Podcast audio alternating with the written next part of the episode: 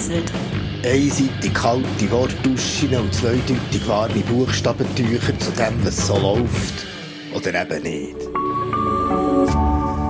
RefLab.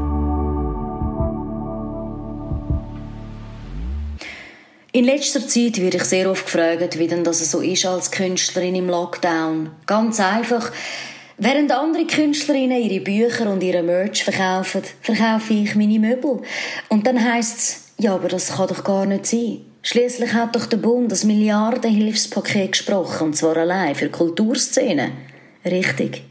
Und an dieser Stelle darum ein offizielles Dankeschön für die 14 Franken am Tag.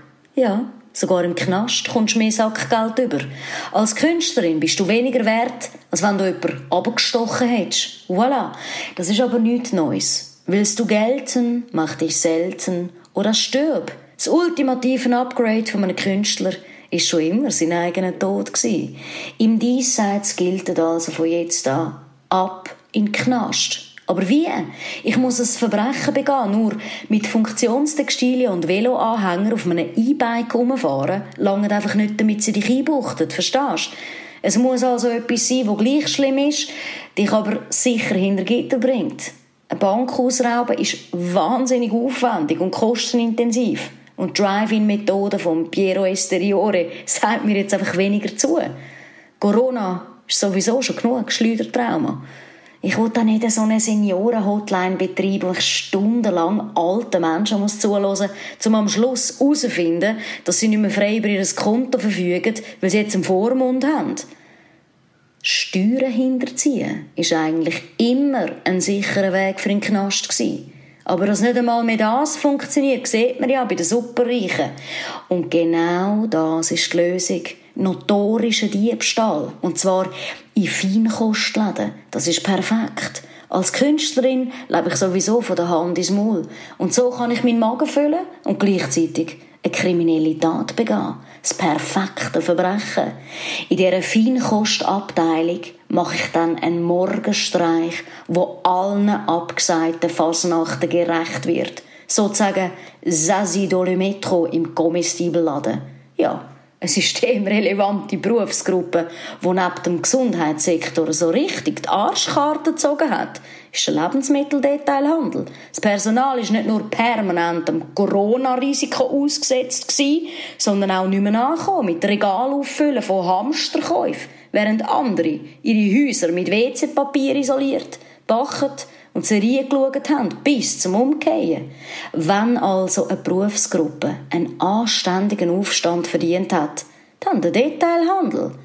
In Begleitung von einer Polka-Band stürme ich in den schönsten Feinkostladen von Zürich, mache das Verkaufspersonal zu meinen Komplizen und gebe ihnen der Wahnsinn. Wie der Dionysos bei der Ergreifung von Theben. Gemeinsam reissen wir dann Verpackungen von Delikatessen auf, lassen Korken knallen, saufen, rauchen und tanzen halbnackt durchs Dispositiv der Laderegal bis zur totalen ekstatischen Eskalation. Am Schluss nehme ich meine Blaser R8 Baroness und führen ein paar Freudeschüsse in die Decke. Das sollte lange. Völlerei, Meuterei, Schiesserei, fertig lustig. Im Gefängnis nenne ich mich dann Rebelle la Viandine. Der Corona-Lockdown ist ja sozusagen der Vorkurs zur Immatrikulation im Justizvollzug. Im Vergleich zum Corona-Lockdown hat das Gefängnis aber Vorteile.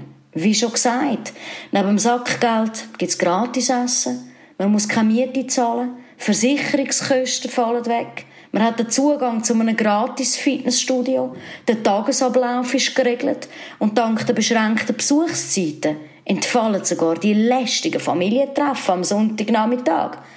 Das ist doch mal eine anständige Form von Erwerbsersatz und ein gelungenes Beispiel von Krisenmanagement. Trotz meiner zügellosen Randalen werde ich dann vermutlich gleich bei der zweiten Corona-Welle dann entlassen. Sicher nicht wegen guter Führung. Nein, mehr, weil sie dann den Platz brauchen für richtige Verbrecher wie Immobilienhaie, Impfgegner und Kind vom Nachbar. Also, wenn Sie mich in nächster Zeit nicht sehen sollten, dann bin ich in Hindelbank und freue mich über einen handgeschriebenen Brief oder Früchtekorb. Aber bitte einen ohne Früchte. RefLab